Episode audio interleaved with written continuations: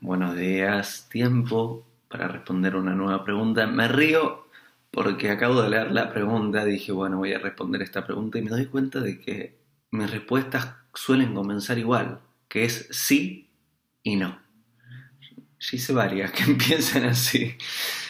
¿Tú crees que necesitamos de un guía espiritual? ¿Qué es un guía espiritual? Y ahí va la respuesta, sí y no. A ver, hay varias tradiciones, hay varias filosofías que consideran fundamental y indispensable, un requisito necesario, el que tengas un guía. Dicen que no podés realizarlo sin un guía. ¿Por qué? Eh, porque muchos vivimos como si estuviésemos en un cuarto y creemos que todo nuestro mundo es ese cuarto y, nuestra configuración mental está en ese cuarto. Llámenlo su pueblo, su ciudad, su mundo, su planeta, su universo, pero así es como ven el mundo. Y pueden revisar ese cuarto, pero eso es todo. Y hay una puerta que no se abre. Que ustedes, para ustedes no, no es una puerta siquiera porque no conocen lo que es una puerta, es parte de la pared. Y el guía espiritual vendría a ser el que te abre la puerta, te invita, no, cruza por vos la puerta, pero te abre. Entonces, si vos te atreves, salís y te das cuenta que el cuarto está dentro de una casa. Entonces ese guía en ese momento se transformó en, un puente entre el cuarto y la casa. Y, ahora tu mundo es toda la casa y la explorás, etc. Hasta que un día quizás otro guía o este mismo guía te puede abrir una puerta y salís de la casa y descubrís que hay un pueblo y tu mundo se expande y se expande y se expande. Y así podemos llegar al, universo entero y más. Eso sería el rol de, de, este guía. También otra justificación es que sin alguien que esté caminando por delante de nosotros, iluminándonos el camino, eh, caminamos en la oscuridad y no sabemos por dónde ir y quizá a los golpes. ¿Es necesario este guía? Según quienes piensan, como acabo de sugerir, sí es necesario. También te puedo decir que el que es atrevido, el que está lleno de amor, el que es aventurero, aventurera, y se atreve a transgredir, es capaz de, explorando el cuarto, encontrar puertas y atravesarlas, es capaz de caminar el camino que no existe en la oscuridad sin que nadie se lo ilumine e ir descubriendo cosas, aunque sea a los golpes, a los porrazos de un lado para el otro. ¿Uno de los caminos es mejor que el otro? No. Sí,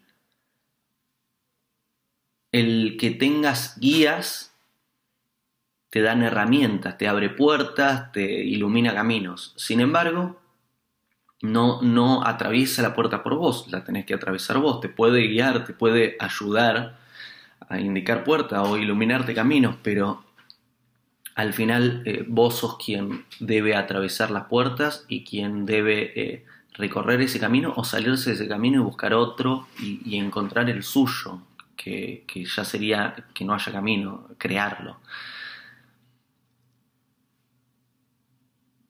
En mi experiencia, he tenido muy buenos guías, muy buenos guías, y han, eh, he vivido otros momentos donde eh, el guía no era eh, tan humano, no era alguien que diga él es mi guía o ella es mi guía, sino que era una serie de circunstancias y, y mi interpretación o las revelaciones o la intuición que tenga en relación a esas circunstancias.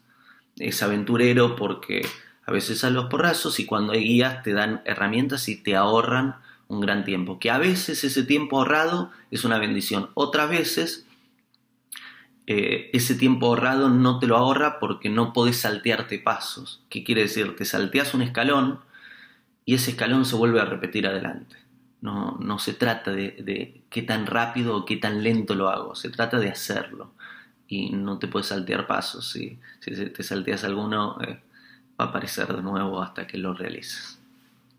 Esta es mi respuesta a si creo que necesitamos un guía.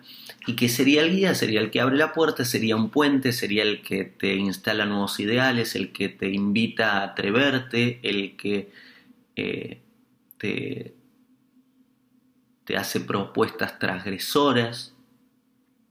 El, sería el puente, sería quien, quien te ayuda a recorrer este camino. Hay un libro que lo escribí todo basado en esta idea, que es el libro eh, llamado Santo Diablo.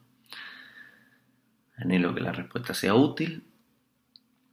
Si te gusta el video y quieres ver más videos, vas a la lista de reproducción y hay más videos. Si quieres recibir notificaciones cada vez que subo un nuevo video, te suscribís. Si tenés preguntas, me las dejas. Y si tenés ganas, compartís el video. Te envío un abrazo. Hago esta rápida pausa comercial para agradecerte por oír mi podcast y pedirte que si te gusta lo recomiendes. Si te gustaría adquirir alguno de mis libros, podés encontrarlos en su formato físico y digital en Amazon y en su formato audio en Audible. Gracias y que continúes disfrutando del contenido que tengo para vos.